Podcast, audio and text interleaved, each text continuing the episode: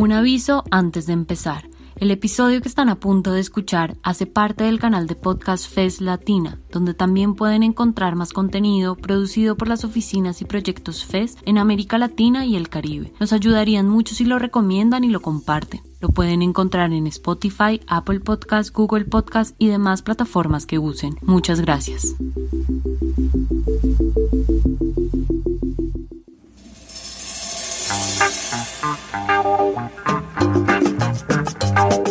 Llevamos semanas diciéndolo. El mundo cambia, pero el periodismo se sigue pareciendo demasiado a sí mismo. Estricto, convencido de las cinco Ws, de pirámides invertidas, de hechos y verdades, aterrorizado al pensarse fuera de sí mismo. Insistimos en el entrecomillado, el dato más o menos real, el en vivo falso, mientras los lectores, los lectoespectadores, cada día más y más están cambiando y se buscan nuevas formas de leer, informarse y entender el mundo. Esta pandemia 19 nos ha puesto a ver que todo estaba bastante mal, pero también que todo podría estar un poquitico menos peor.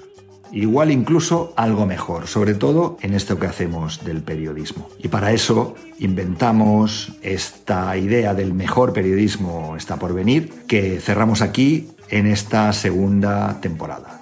Bienvenidas y bienvenidos. Yo soy Per Ortín, director de Altair Magazine, periodista, documentalista y hoy les hablo desde Barcelona. Soy amante pasional de esto del periodismo, de la belleza y del pensamiento crítico en todas sus formas y todas las maneras en que éste se puede transmitir y transformarse.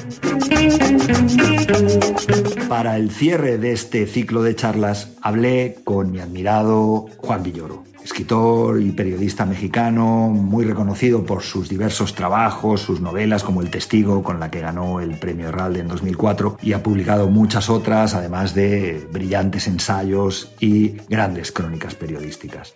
Hablamos con él sobre la relación de este oficio con el poder, la lógica, las emociones, los hechos, esa necesidad de entender las razones del otro, que atraviesan siempre la construcción de todas las historias periodísticas y por supuesto, también hablamos de ese mejor periodismo del presente futuro que está ya por venir.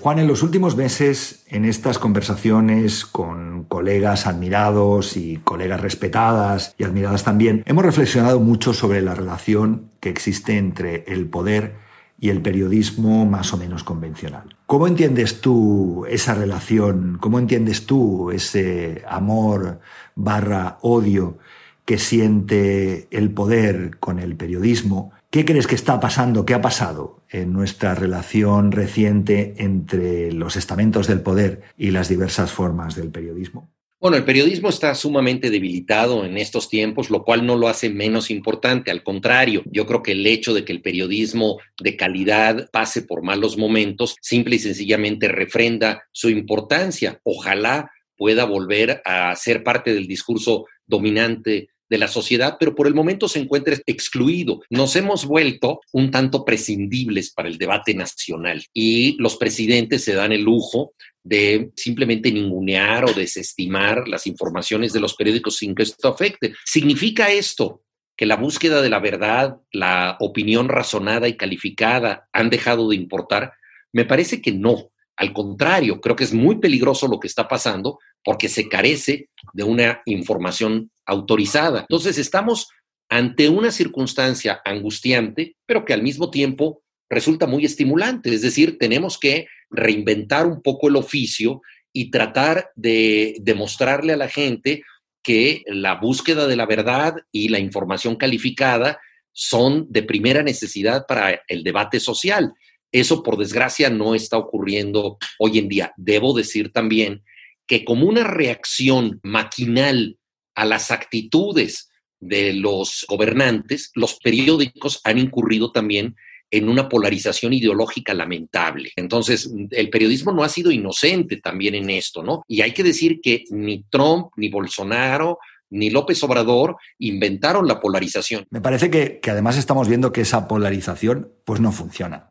Estamos observando, creo yo, además, que por muy importante que sea esta búsqueda razonada de la verdad de los hechos al estilo clásico del periodismo anglosajón, tampoco está teniendo una gran repercusión, esa repercusión deseada en nuestros lectoespectadores. ¿no? ¿Qué crees tú, Juan, que debemos hacer para que el periodismo solucione esa extraña alquimia que vivimos hoy, tratando de convertir los números de los clics en el oro de las buenas historias periodísticas cotidianas? Me parece que es esencial, querido Pera, no romper la condición del periodismo de establecer vínculos entre realidades que no se han tocado. Una de las grandes enseñanzas que nos puede dar un periodista es arrojar luz sobre la realidad y demostrar que cosas que aparentemente no se han conectado, digamos, un fenómeno deportivo con un tema religioso o con un tema económico, político, pueden articularse y así entenderse mejor.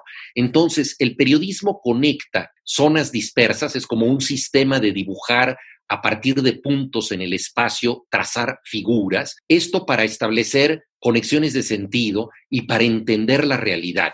Pero así como el periodismo en su proceso de conocimiento de la realidad une territorios que solamente gracias a esta información entran en contacto, así también me parece que debe ser un campo de discusión de las ideologías y de las posturas en donde ofrezca paridad a distintas voces. Entonces, tú no puedes entender un conflicto si no ves las dos partes, aunque tengas una parcialidad por una de ellas. Martín Caparrós ha dicho con toda razón que no hay periodismo imparcial y que todo periodismo se hace en primera persona, aunque el autor no hable de sí mismo, porque la sola mirada del periodista es una manera de tomar partido. Pero dicho esto, creo que el periodismo debe ser esa zona de confluencia que no nos está dando la realidad. Y dicho todo esto, creo que también es muy significativo que a través de la búsqueda de la verdad y de la información que da contexto y que no solamente ideologiza o editorializa la noticia, el periódico se vuelva necesario, porque hay verdades incontrovertibles que en algunos casos han derrumbado gobiernos, que han terminado con la carrera de algún político.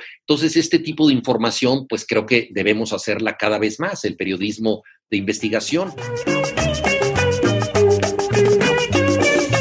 Quedo, Juan, con esa idea que planteas de cómo logramos que las historias amplíen nuestro campo de visión hacia aquellas personas, hacia aquellos seres humanos que piensan diferente a nosotros. ¿no? Y en relación con eso, Juan, hay un concepto que tú ejercitas mucho a través de tus columnas y tus ensayos y que a mí particularmente me resulta especialmente atractivo, que es la ironía. La duda de aquello mismo que nosotros hacemos que no es un deporte que solemos practicar mucho los periodistas, la duda crítica, dudar de nuestro propio método de trabajo y pensamiento. ¿Consideras que la duda es una estrategia que podría ayudarnos a construir ese mejor periodismo del presente futuro que está por venir?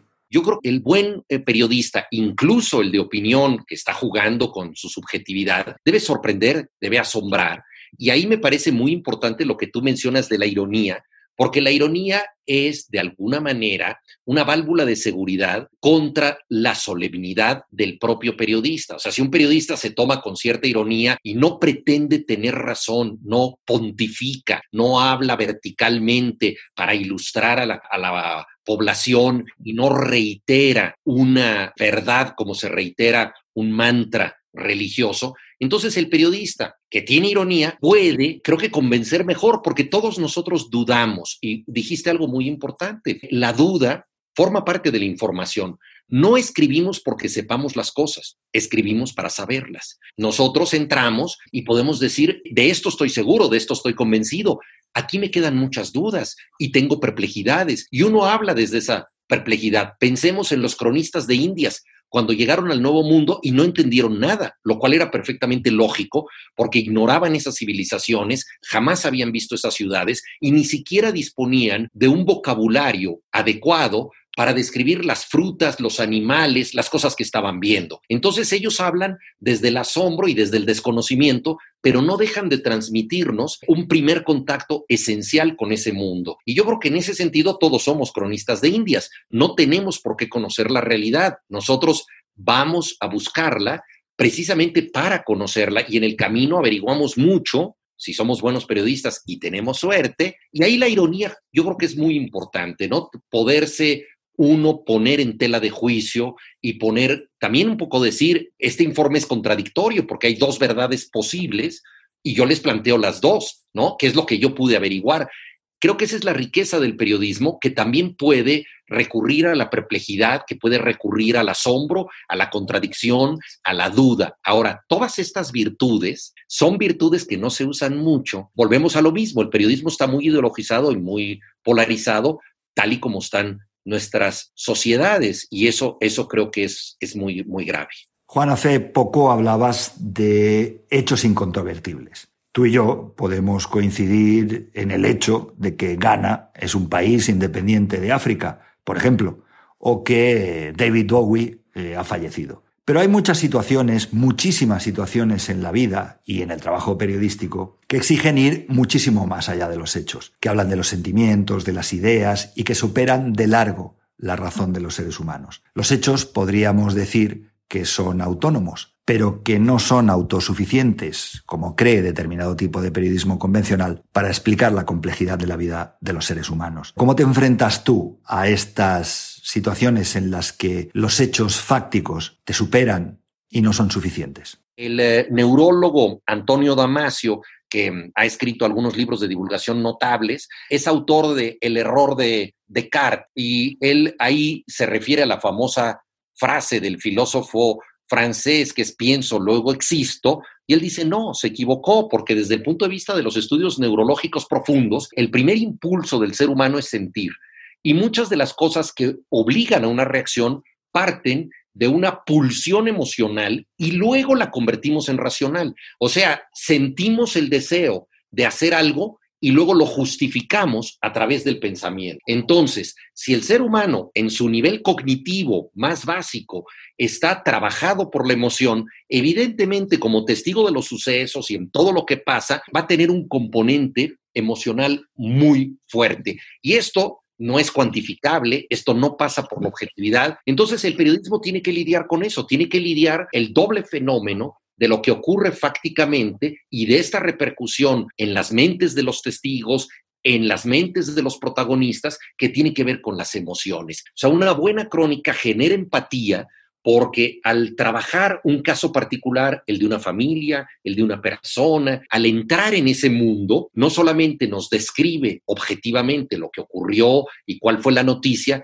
sino el impacto emocional de esa noticia. La revivimos, la recreamos y por lo tanto la sentimos. Y me atrevo a decir que esa empatía, pera, es lo que hace que el periodismo tenga un impacto social muy grande. Porque cuando tú sientes la noticia de esa manera, estás impelido a reaccionar. Es decir, quieres hacer algo.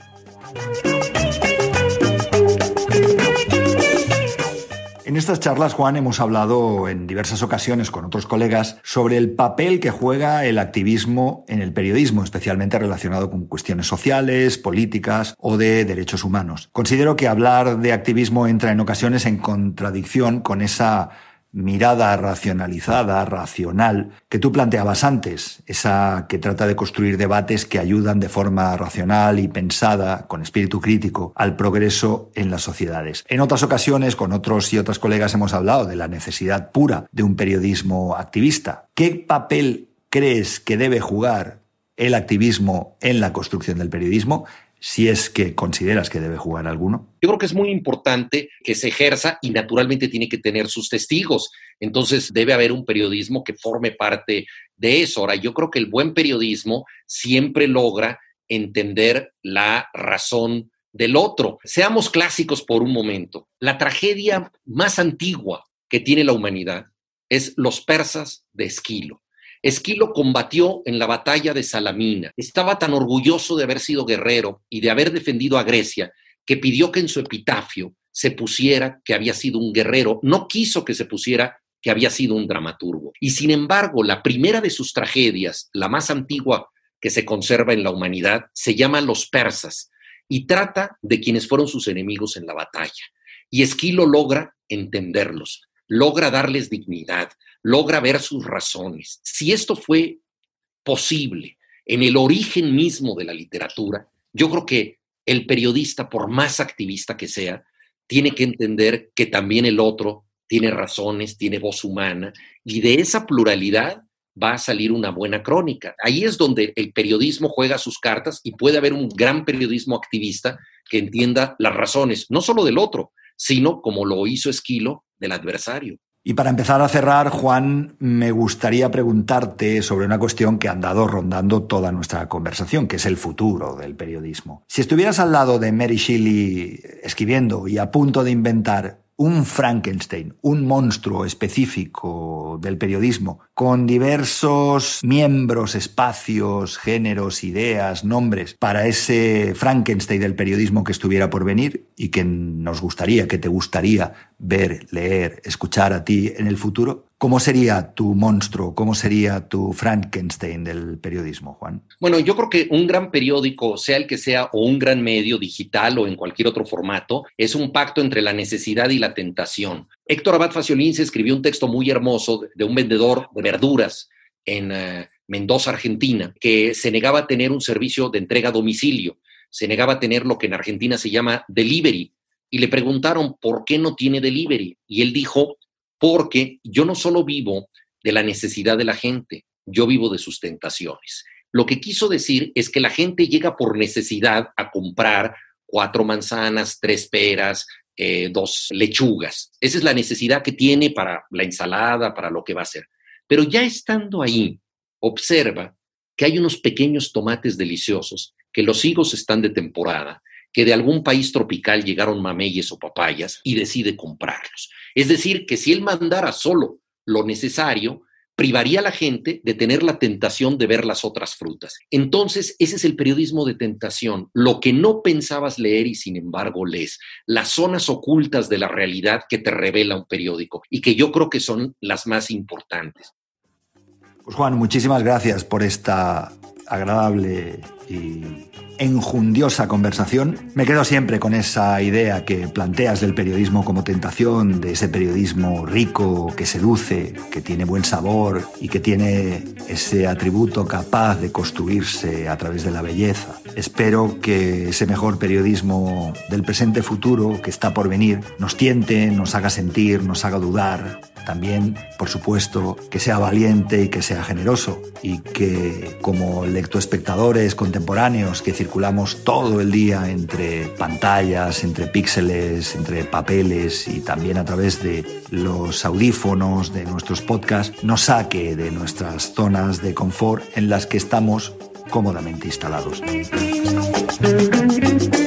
Yo quiero dar las gracias a todo el equipo de FES Comunicación, a Daniela, a Estefanía y en especial al profe Omar Rincón, también a la Fundación Gabo y a todo su equipo por haber hecho posible este espacio optimista y soñador con ese mejor periodismo que está por venir por idea. Gracias a todos nuestras invitades y sobre todo quiero dar las gracias a todos ustedes que han estado ahí escuchando nuestros podcasts, escuchando las reflexiones que hemos hecho durante todos estos meses, que gracias por haber estado al otro lado. Esto fue, y aquí se acaba, el mejor periodismo está por venir. Digo, se acaba de momento, porque los finales en esta vida siempre son abiertos. Salud y muchísimas gracias.